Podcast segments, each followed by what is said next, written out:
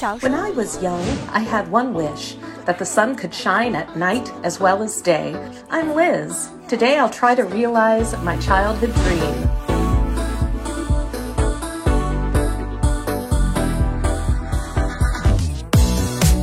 In Dunhuang Gansu, Super Mirror has turned my dream into reality. Today let's replicate this mega project. Duplicating a sun for the nighttime means capturing the sun's energy and releasing it at night. We need to collect the energy, store the energy, and release the energy. When it comes to collecting solar energy, mirrors are key the mirror reflects the sunlight onto a milk powder can filled with water, thus creating enough energy to boil the water and generate enough steam.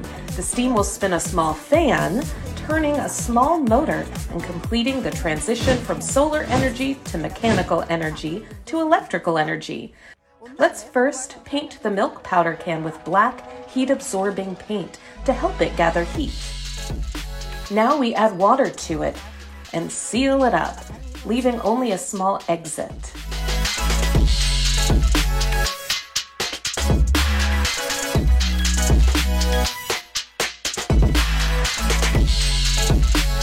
We fix the can at the center of the platform.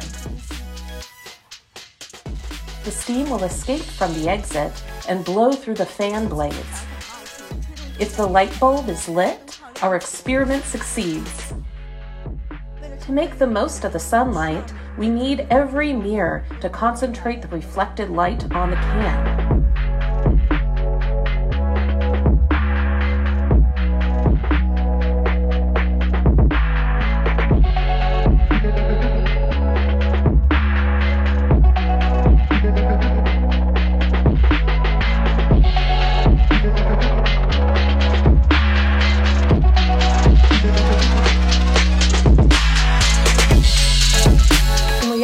Sun keeps moving.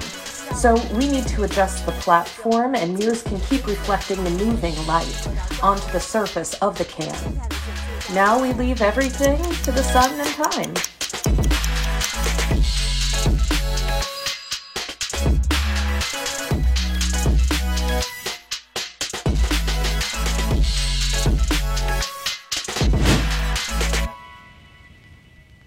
The blades have moved a bit, with more steam coming out. Now the fan is spinning faster and faster.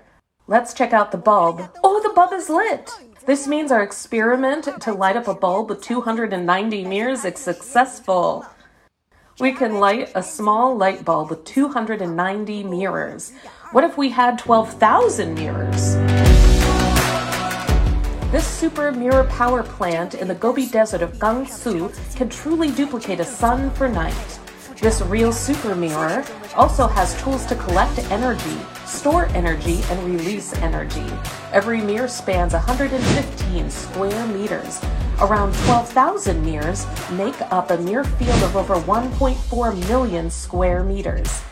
A unique program is written for each mirror, so they can automatically chase the sun and reflect the sun's rays to the heat absorbing section at the top of the tower.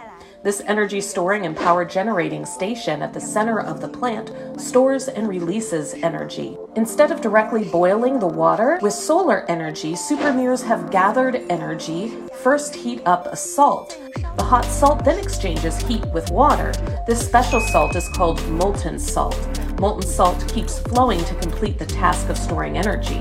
It flows to the top, absorbs energy, and heats up.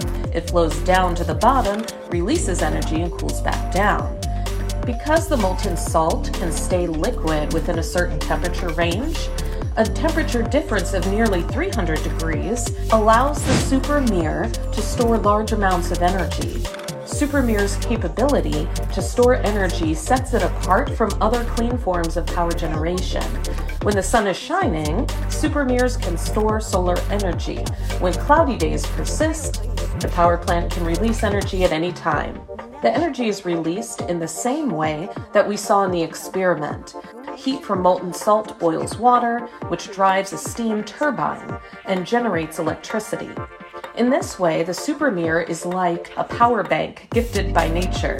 This power bank with 1,100,000 kilowatts power can support a city of 180,000 for two days.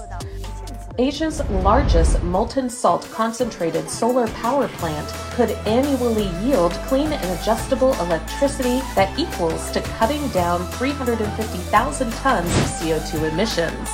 From Yumen in Gansu, Delingha in Qinghai, to Hami in Xinjiang, in the vast Gobi Desert of northwestern China, tens of thousands of giant mirrors are also duplicating the sun. Using science that we are all familiar with, the super mirror fulfills our childhood aspiration.